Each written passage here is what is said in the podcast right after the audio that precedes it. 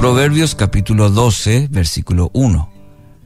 Para aprender hay que amar la disciplina. Es tonto despreciar la corrección.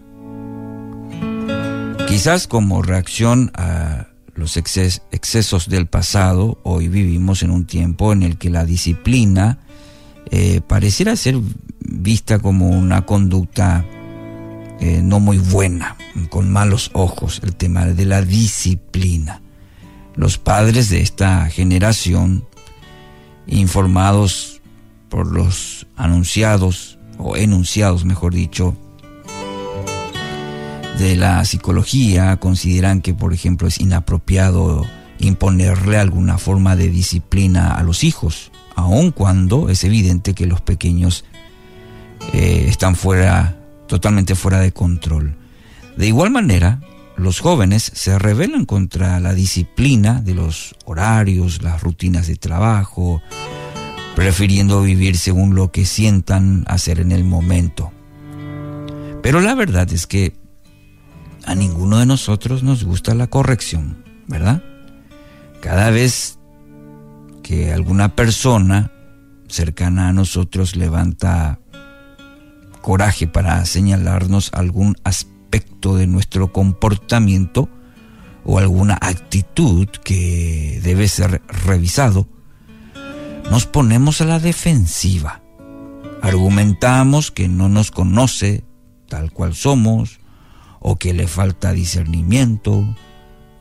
Nos ofendemos porque consideramos que se ha tomado una libertad que no le corresponde.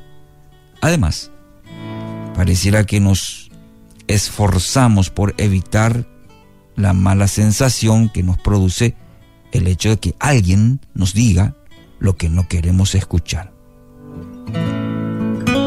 El autor de Proverbios, sin embargo, no teme ofender. La palabra es así. ¿eh? Sin ninguna consideración ni delicadeza, nos dice que la persona que desprecia la corrección es tonta, dice. Sí. Bien, bien enfático y hasta fuerte diríamos, pero sí, la palabra, el, proverbio, proverbista dice, es tonto. Es tonta la persona. De hecho, algunas traducciones inclusive emplean palabras un poquito más fuertes. Una versión dice estúpida. Esta persona, desde la perspectiva del autor de Proverbios, carece de la claridad espiritual y la inteligencia mental como para entender el tremendo valor que tiene la disciplina en el proceso de crecer hacia la madurez. Muy importante esto. Nuestro Padre Celestial tampoco está preocupado por ofender.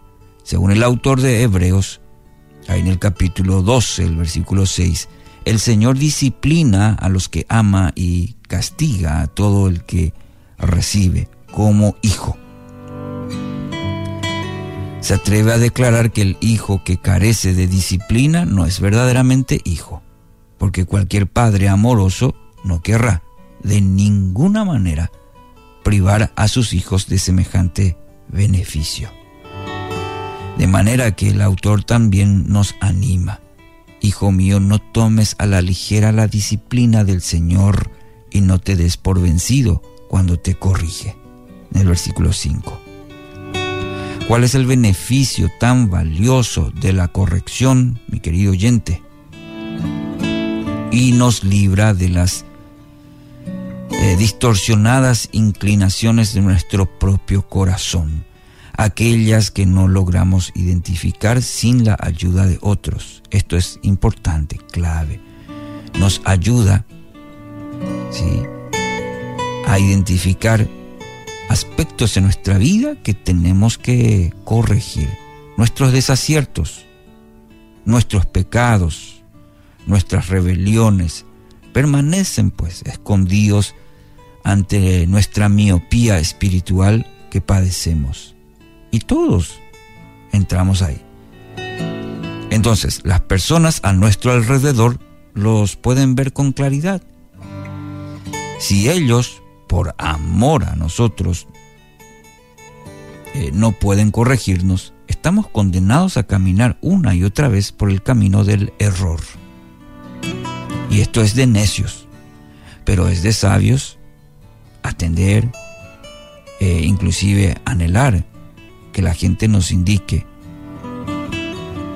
el camino en que estamos andando, escuchar, aprender y tomar decisiones al respecto. La persona que aspira a seguir creciendo en la intimidad con Dios tiene que amigarse con la disciplina y la corrección. Deberá poseer un espíritu enseñable y disfrutar de la clase de relaciones donde otros tienen la libertad de hablarle la verdad. El fruto de esta corrección compensará con creces cualquier momentánea incomodidad que resulte de la disciplina. Hay que mirar por, con el lente, diríamos, de los beneficios que trae la disciplina, la corrección, que muchas veces sí, la necesitamos en la vida, pero cuando se hace con amor, trae enormes eh, beneficios a nuestra vida.